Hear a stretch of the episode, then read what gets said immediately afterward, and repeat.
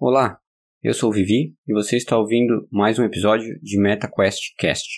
Neste episódio, que faz parte do quadro principal do canal, nós conversamos sobre elementos e filosofias de game design e hoje nós vamos conversar especificamente sobre a diferença entre os RPGs ocidentais e os RPGs japoneses. Para facilitar, nós vamos, por vezes, utilizar as abreviações WRPGs para RPGs ocidentais e JRPGs para RPGs japoneses. Lembrando também que os JRPGs conservam algumas semelhanças com outros RPGs orientais. Então, às vezes, é, se preferirem, dá para tomar a dicotomia entre Ocidente e Oriente, aqui quando a gente estiver falando em RPG. Não exatamente do ponto de vista geográfico, mas mais do ponto de vista de tradições diferentes, nas quais evoluíram formas diferentes de pensar e de desenvolver RPGs. Vamos ver como é que isso funciona? Então, vamos começar com um pouco de história. Em 1974, foi lançado um jogo que revolucionaria a indústria dos jogos, que se chamou Dungeons and Dragons, ou também D&D. Esse é um RPG de mesa, o mais clássico dos RPGs de mesa, a primeira edição. Ele influenciou dois grandes gêneros de jogos, hoje distintos entre si, que são os Adventures e os RPGs. Às vezes há um pouco de confusão entre esses dois gêneros, isso se deve justamente a eles terem um pouco uma origem em comum no, em Dungeons Dragons. Não bem uma origem comum, porque já existiam Adventures, mas os Adventures beberam muito de Dungeons Dragons e acabaram se confundindo durante algum tempo com os RPGs como hoje chamamos. Mas então, qual foi exatamente o primeiro RPG? Bem, não se sabe ao certo qual foi exatamente o primeiro, mas se sabe que foi um RPG ocidental para computador, também são chamados CRPGs, né? RPG de computador. E há vários candidatos para isso, né? Há o, o Moria, por exemplo, o Oubliette, o Avatar de 79, entre outros. É, acontece que vários desses jogos que surgiram nessa segunda metade da década de 70, influenciados pelo Dungeons and Dragons, eles estavam ali na fronteira entre um RPG e um Adventure. Um, vários deles, na verdade, hoje nós chamaríamos de um Adventure, porque eles não contemplam mecânicas de RPG como uma ênfase em evolução do personagem, level, gerenciamento de equipamentos, power-ups permanentes e tal, um, uma ênfase né, nesse gerenciamento da economia interna do personagem na evolução dele. Não havendo tanto essa ênfase, mas por outro lado, havendo uma ênfase na exploração e na sua vinculação com a narrativa, esses jogos eles estariam mais próximos de Adventure. Mas pelo menos um que a gente tem certeza que já se tratava de um RPG era o Akalabeth, World of Doom, de 1979. Esse foi o primeiro jogo da série Última, apesar de ele não ter originalmente o nome Última. Ele foi o jogo que originou a, a série Última, que é uma das séries mais tradicionais e influentes de, do gênero de RPG. Ela veio influenciar, por exemplo, Dragon Quest no Oriente, Final Fantasy, né? E no Ocidente também várias séries como Baldur's Gate, Fallout, entre outras. Então, se por um lado, né, é, houve essa evolução dos, dos CRPGs a partir de Dungeons and Dragons, por outro lado, surgiram os Adventures de texto e depois os Graphic Adventures também em Adventures de texto que a gente pode lembrar do Colossal Cave de 76, do Zork de 77, que são jogos que têm uma ênfase na narrativa. O que, que elas conservam em comum, né? O que, que tem em comum entre esses Adventures de texto ou mesmo Graphic Adventures com os CRPGs que estavam surgindo nessa, na década de 70.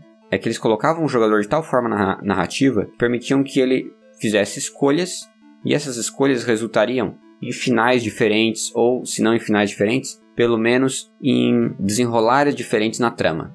Então, no caso do Zork, por exemplo, você é um, é, é um adventure de texto, né? só tem texto, não tem gráfico nenhum, mas você pode escolher, né? Aonde você vai, você encontra uma, uma gaveta, você pode abrir ou não, decidir se você vai pegar um item, se você vai é, matar uma criatura ou não. Então você tem escolhas durante a sua aventura que podem ser mais ou menos impactantes no resultado final ou mesmo na trajetória do, da própria trama, né?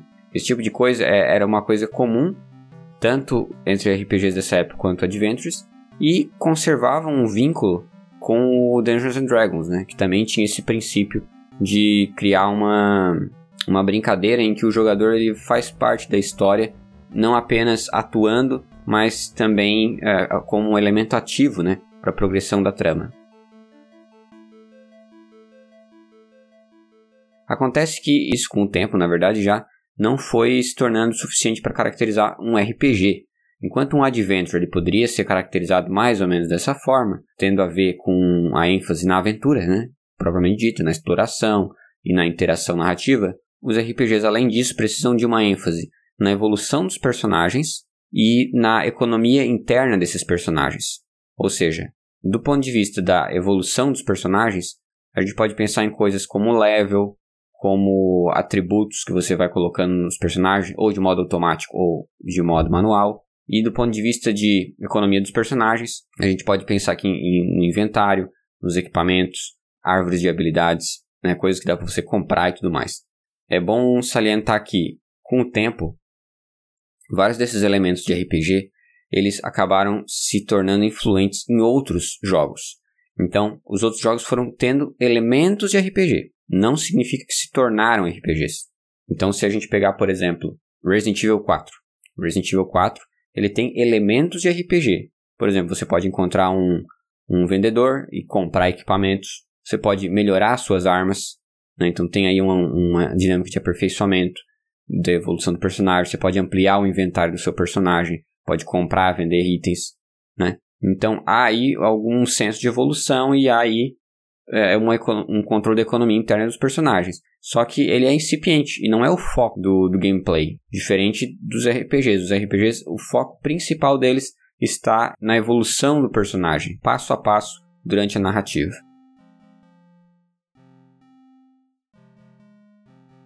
É bom notar que, por essa definição, a gente pode abranger tanto os RPGs tradicionais, como a gente pode dizer, que são aqueles RPGs de turno, ou que tem variações em, em relação a RPGs, ou, ou, ou aqueles RPGs que estão na fronteira entre turno e ação, né? A gente pode lembrar aqui, por exemplo, Final Fantasy XII, que é um caso de, de RPG que, que se utiliza do tempo de ATB para atacar, mas também você tem uma dinâmica em tempo real, movimentação e tal. Então ele está ali no meio termo, né? Você tem os Action RPGs, também são abrangidos por essa definição, que são aqueles RPGs cujo sistema de batalha é totalmente em tempo real, e você tem aqueles RPG táticos também, né, que são os RPGs que além de ter uma mecânica de turno para ação dos personagens em combates, ações ofensivas, defensivas, mágicas, você também tem ações de turno na movimentação dos personagens. Então você tem um tabuleiro e aí dentro desse, desse tabuleiro que corresponde ao cenário do jogo, você pode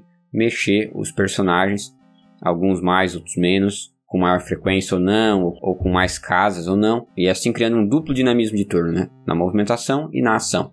Bom, todos esses tipos de RPGs aí, e mais alguns outros casos peculiares que a gente poderia debater, mas não é o foco aqui, são RPGs, né? estão englobados nessa definição. Todos eles enfatizam, por um lado, elementos de adventure, que são exploração narrativa, né? e elementos de interação narrativa, e por outro lado, eles também têm os elementos mais próprios de RPGs, que são o sistema de batalha, um level design, que leva em conta uma ênfase no gerenciamento da economia interna dos personagens através de inventário, equipamentos, é, itens, etc. E ao mesmo tempo da evolução desses personagens enquanto os atributos de cada um, classes, etc. Mas se a gente for ficar aqui mais nos RPGs tradicionais, que foram os primeiros desse grande leque de tipos de RPGs, a gente vai pensar nessa época sobretudo em dois RPGs ocidentais muito influentes, que são os da série Última, já mencionados, mas também o Wizardry, que é um dos jogos que foram pioneiros em um subgênero de RPG que se chama hoje de Dungeon Crawler, que são aqueles RPGs que têm foco em exploração de dungeons, né? Em focos em exploração de cavernas, de masmorras, de ou mesmo edifícios, enfim, que envolve não só batalhas dentro dessas dungeons, mas também exploração, né? elementos de exploração que são comuns em Adventure e também puzzles, né? às vezes actual puzzles, puzzles com ação do personagem em tempo real, e às vezes também puzzles mais tradicionais, certo? Para resolver problemas você passar durante um, um percurso, para você descobrir passagens secretas, abrir portas, abrir baús, destravar armadilhas e assim por diante. Bom, e quanto aos JRPGs, né? Os JRPGs eles existem aí desde a década de 80. É, geralmente é considerado o primeiro JRPG um jogo de 1982 chamado The Dragon and Princess, Acontece que esse jogo, como alguns outros também da década de 80, tinham muito, muito mais elementos de adventure. Então hoje, né, a gente consideraria muito mais um adventure do que propriamente um, um RPG. mas dada a sua influência no, no mercado, muitos consideram ele o primeiro JRPG. É bom lembrar também que ele era um JRPG de PC, algo que se tornou bem pouco usual na posteridade, e haviam outros JRPGs de PC nessa época, né? Outro que a gente pode mencionar é o Megami Tensei, série Megami Tensei 1, 2, né? Depois deu origem aos Shin Megami Tensei. Mas aquele que se tornou mais influente no gênero como nós o conhecemos hoje foi o Dragon Quest. Dragon Quest de 1986, que saiu para Famicom e que contava com uma arte do Akira Toriyama, um texto do Yuji Horii e uma composição musical do Koichi Sugiyama, trio que consolidou uma identidade bem forte para a série e que se tornou bem consistente até pelo menos o Dragon Quest XI. E mas o curioso é que esse, no caso desses JRPGs que a gente está falando aqui da década de 80, eles, eles foram influenciados diretamente por aqueles que a gente mencionou do Ocidente, né? principalmente Ultima, né? a gente pode lembrar que o Ultima 4, que foi um, um bem influente, e também o Wizard de 81. A partir de então, os JRPGs eles foram evoluindo à parte do, do Ocidente, foram criando vários tipos de mecânicas que, embora algumas né, tivessem uma influência do Ocidente, eles foram criando cada vez mais traços únicos. Né? Um que foi muito importante foi o Dragon Quest III. Dragon Quest III introduziu uma série de elementos muito comuns em JRPGs até hoje. Pode lembrar aqui do sistema de classes, do Job System, onde ele introduziu classes com Hero, Sage, Mage, Priest, Warrior, que poderiam ser adaptadas pelo, pelo jogador para outros personagens da party. Ele introduziu um sistema de dia-noite, né, um ciclo de dia-noite, também de tardinha, para os RPGs. Isso tudo influenciou muito marcadamente outros JRPGs. E depois, progressivamente, foram criando outras peculiaridades, né? Surgiram os TRPGs, né? os RPGs táticos, também na década de 80. No, o, no Japão, né? se popularizou esse, esse subgênero, principalmente por Fire Emblem, de 1990. Fire Emblem ele, ele misturou elementos de RPG, de JRPG como Dragon Quest, com elementos de jogo de estratégia tático, né, os turn-based tactics, que são aqueles jogos de, de, estratégia que se passam em um campo em tabuleiro, só que ele é um tabuleiro pequeno, não é um tabuleiro enorme de turnos como por exemplo Civilization em escala global, né? Então os turn-based tactics, eles são jogos táticos em pequena escala, né? Por exemplo, Advance Wars é um caso bem lembrado. Então, no caso do Fire Emblem, ele mistura essas duas coisas. Tem elementos de JRPG, tem uma ênfase maior na evolução dos personagens, na sua economia interna. Você pode evoluir os seus, os seus personagens, pode comprar equipamentos para eles, etc. Mas ao mesmo tempo você tem uma segunda ênfase aí, um segundo coração do jogo, vamos dizer, que é o elemento tático durante a movimentação deles. E assim progressivamente, pode lembrar do ATB no Final Fantasy IV, que introduziu um elemento mais de ação para jogatina, porque aí você começa a ter um certo tempo para você uh, agir durante o combate. Você não tem mais o tempo, todo o tempo do mundo para ficar pensando o que você vai fazer no seu turno.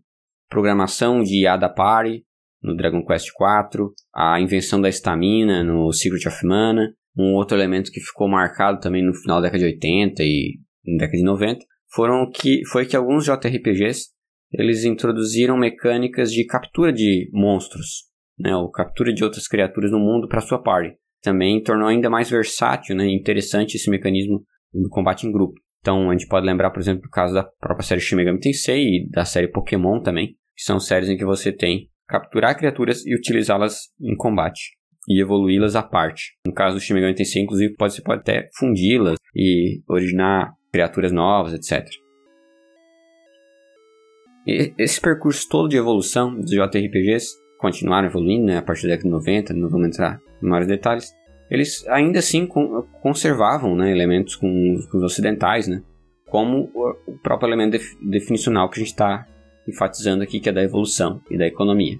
Mas também alguns deles eles tinham não linearidade narrativa, né? No caso do Shin Megami Tensei, você tem mais de um final, você tem uma escolhas morais a se fazer, né? Que podem levar você para um final caótico, um final libertário, assim por diante. E coisas parecidas aconteciam também em RPGs ocidentais. Na verdade, até com mais ênfase nesses aspectos. Para diferenciar essas duas classes de dentro do gênero RPG, a gente pode, pode considerar dois elementos principais. O primeiro deles é o da, do relacionamento entre a narrativa e as árvores de diálogo, e, em segundo lugar, a questão do protagonismo nesses jogos. Vamos começar pela parte narrativa. A gente pode entender dois grupos de formatos narrativos em RPGs. Por um lado, a gente tem os formatos narrativos de JRPGs mais usual. Qual que seria esse formato mais usual de JRPGs? Basicamente um formato mais linear de narrativas. Isso quer dizer que não há escolha nenhuma durante a trama, que é um corredor, que se conta uma história só numa direção, não há side quest, etc. Não, não quer dizer nada disso.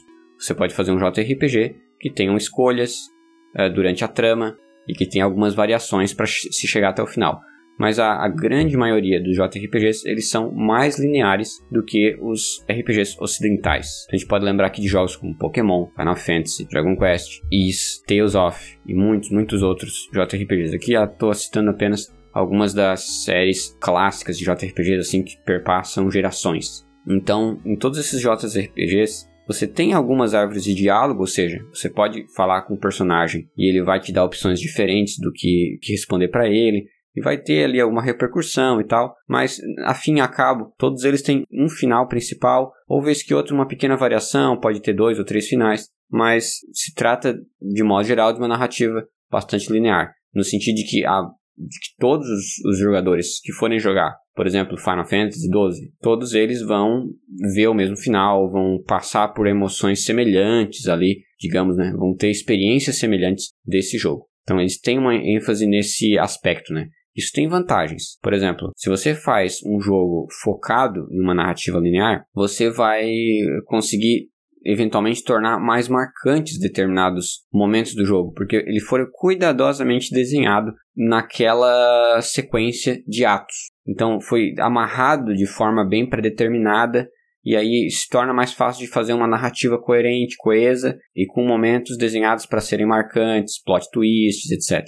Então há vantagem de você fazer uma narrativa mais linear. Contudo, é importante destacar, ele é mais linear, mas não quer dizer que ele é totalmente linear, que ele não tem escolha alguma, né? que não haja liberdade alguma de interação nessa trama.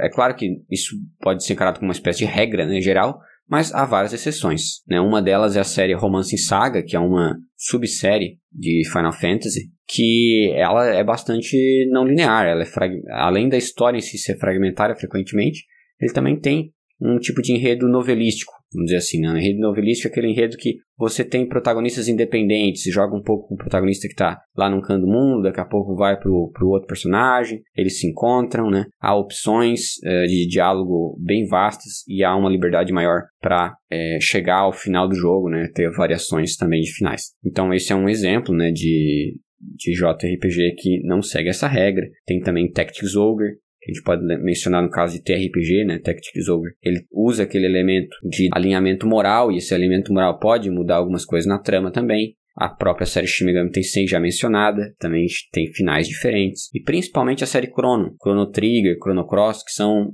é, jogos que possuem muitos finais, muita variedade de narrativa durante o gameplay e um replay, né? E um fator replay enorme por conta disso. Agora, em contraste com esses jogos de qualquer forma, né, tem os CRPGs.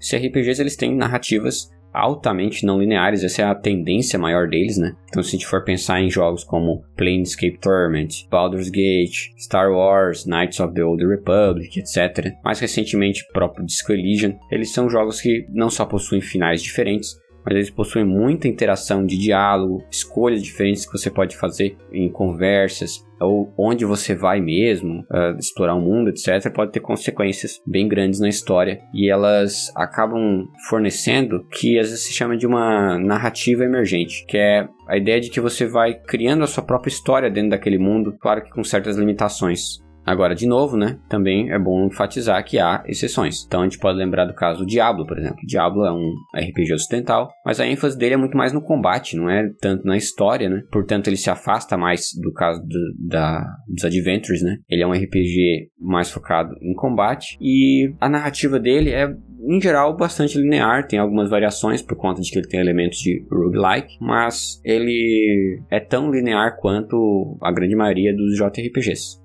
E quanto ao protagonismo, né? Ao você fazer esse tipo de dualidade entre narrativas não lineares e narrativas lineares, isso tem consequência em geral também para o design de, personagens. No caso dos protagonistas de JRPGs, né, e personagens em geral daquele mundo, eles são muito mais pré-definidos. Então, não só do ponto de vista da aparência, bem comum que eles sejam pré-definidos, tem um cabelo específico, uma roupa específica, assim por diante, né? Como também os próprios atributos, até a classe dele, ele é mais limitado no que você pode evoluir, os equipamentos que ele pode usar, em como ele atua naquele mundo, a história prévia dele e assim por diante.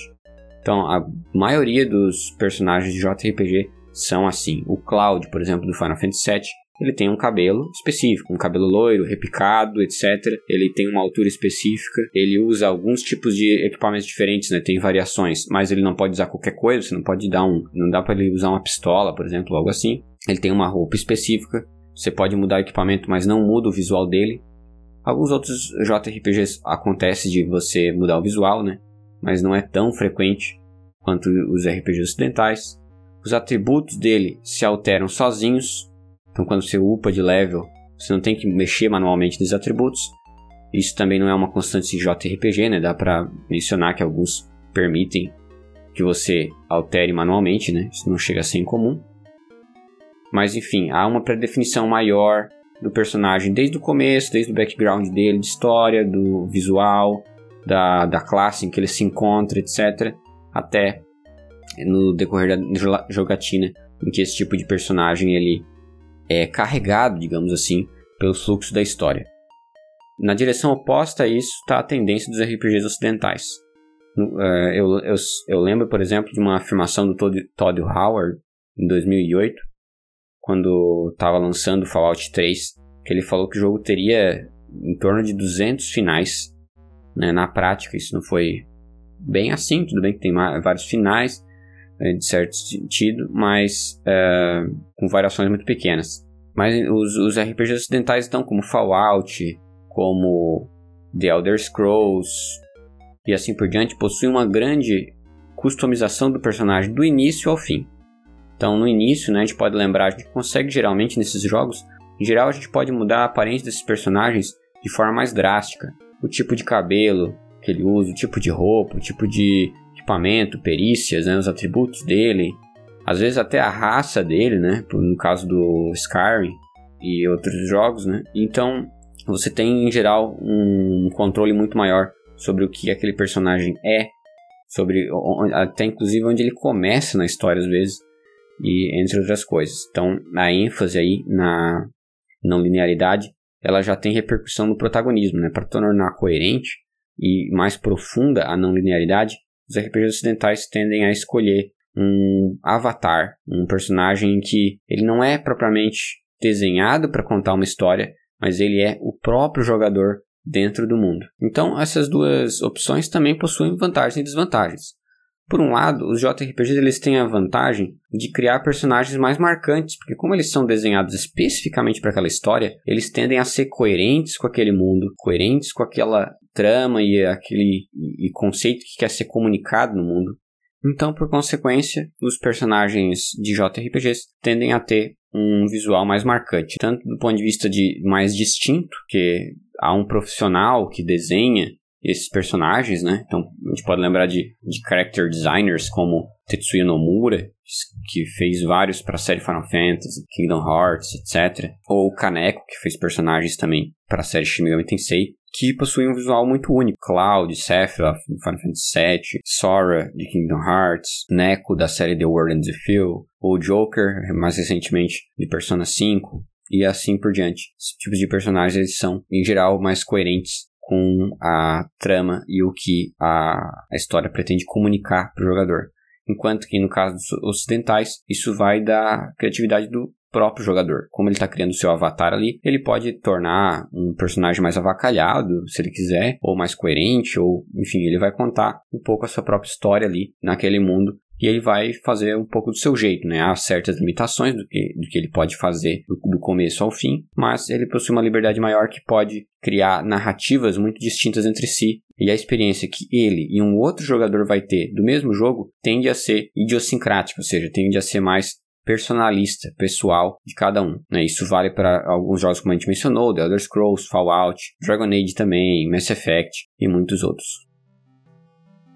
Ok, então, demarcados esses dois grandes pontos, de ponto de vista de narrativa e personagem que diferenciam os JRPGs ocidentais e orientais, pode tentar aqui concluir o que, que, de modo geral, isso repercute na experiência do jogador. Do ponto de vista do que há em comum entre esses jogos, né, é bom salientar, é, primeiramente, há algo profundamente incomum aos JRPGs e aos RPGs ocidentais, de modo que ambos são RPGs e não gêneros distintos. Né? A gente não pode pensar aqui que se tratam de gêneros distintos. Por quê? Porque ambos possuem uma, uma ênfase na evolução dos personagens e no gerenciamento da economia interna entre eles, além de elementos de adventure que remontam ou a Dungeons and Dragons ou que remontam aos clássicos adventure de texto do começo da década de 70 e aos RPGs de mesa. Então, todos esses jogos eles possuem de formas muito diferentes, às vezes usando job system ou não, às vezes usando sistema de batalha por turno, às vezes por ação, às vezes tático, às vezes... tem muitas, né, variações de formas de gameplay e de evolução, mas todos eles possuem uma ênfase nessa evolução e uma ênfase muito grande. Não se trata, vale ressaltar, de uma mera aplicação de elementos de RPG como no caso do Resident Evil 4. Né? Então todos eles, desde o Diablo, que não tem tanta ênfase narrativa, mas em batalha, desde um Disco Elysium, que não tem tanta ênfase em batalha, mas tem ênfase em narrativa, até um Chrono Trigger, que tem uma ênfase não linear em narrativa, e assim por diante, de todas essas variações, elas se enquadram dentro de um grande gênero que a gente chama de RPG. Agora, essa grande diferença entre JRPGs e CRPGs parece estar ancorada profundamente entre uma diferença de experiência em primeira pessoa, vamos dizer assim, com muitas aspas, e uma experiência em terceira pessoa. E eu digo com aspas porque não se trata exatamente de um jogo em primeira pessoa do ponto de vista de câmera, né, ou terceira, mas do ponto de vista de você olhar aquela narrativa de dentro ou de fora. Quando você joga um RPG ocidental, em geral você tem uma experiência em primeira pessoa, no sentido de que aquele game design ele é focado na imersão do jogador naquele mundo, fazendo com que o jogador ele, ele leve a sua pessoa lá para dentro do mundo, crie a si mesmo como um avatar lá, mesmo nos casos que não tem um avatar, né, mas que permitem uma liberdade tal que você consiga se ver lá dentro do, daquele mundo, né? Então é um processo mais imersivo. Enquanto que os JRPGs possui um game design com foco na projeção, não tanto na imersão do jogador lá dentro, mas na projeção, em ele se projetar como uma outra pessoa. Ele é como se, num caso de uma obra de teatro, você atuasse dentro de uma peça. Então você encarna um personagem, né? E isso pode ter algumas variações interessantes. Quando você está jogando, por exemplo, Final Fantasy VI, que é um RPG japonês que não tem um, um, protagonista fixo, você escolhe qual que você vai deixar como personagem principal da sua party, e aí a partir desse momento vão ter repercussões diferentes em linhas de diálogo né, e no transcurso da trama. E nesses casos você está se projetando naquele personagem, você se coloca na pele dele. Então, vivenciar um RPG japonês significa vivenciar uma história, entrar dentro dela, mas atuar como um dos protagonistas, enquanto que experienciar um RPG ocidental, em linhas gerais, né, sempre lembrando que há exceções, você na verdade está tendo uma experiência de você mesmo em um mundo novo, um mundo desconhecido e com possibilidades abertas às suas escolhas. Então, de maneira geral, essa é mais ou menos a diferença cerne, eu acredito, entre RPGs ocidentais e RPGs japoneses, e mais detalhes sobre essa diferença podem ser encontrados no meu ensaio, escrito originalmente na Superjump, que se chama What is the Difference Between Western and Eastern RPGs? Eu acho particularmente interessante tratar sobre essa diferença, porque muitas vezes fica parecendo que esses jogos são distintos entre si, porque a gente tem uma intuição do quão diferentes são esses RPGs, mas nem sempre a gente para para pensar no que consolida essa diferen essas diferentes experiências, né? Por algum tempo no passado se pensou que teria a ver com, com a plataforma, então os RPGs ocidentais tendem a, a sair mais nos PCs, por exemplo, enquanto os JRPGs nos consoles, isso desde o Dragon Quest no, no Oriente e no Ocidente, jogos da série Última, etc. Essa tendência hoje não é mais muito notável, né? Hoje tem vários JRPGs que saem para PCs em simultâneo e também tem vários jogos ocidentais que saem em simultâneo para PC e consoles. Igualmente, a gente deve lembrar que também não tem mais a ver com fronteiras geográficas. Hoje em dia é possível você fazer jogos no Japão que são, digamos assim, RPGs ocidentais, no sentido de que eles são, eles possuem uma, um game design de WRPG. E também, inversamente, você pode ter JRPGs feitos no Ocidente, geograficamente no Ocidente. Ah, inclusive, você pode usar, por exemplo, o RPG Maker, fazer um tipo de game design que é mais afeito à maneira japonesa, é, seguindo essa tradição mais linear de narrativa e com protagonistas mais fixos, pré-definidos, etc. Então, hoje em dia, essa, essa diferenciação ela não é tanto geográfica e nem tanto de plataforma, mas sim de formatos narrativos e da forma como você explora a experiência do jogador com relação aos protagonistas da trama.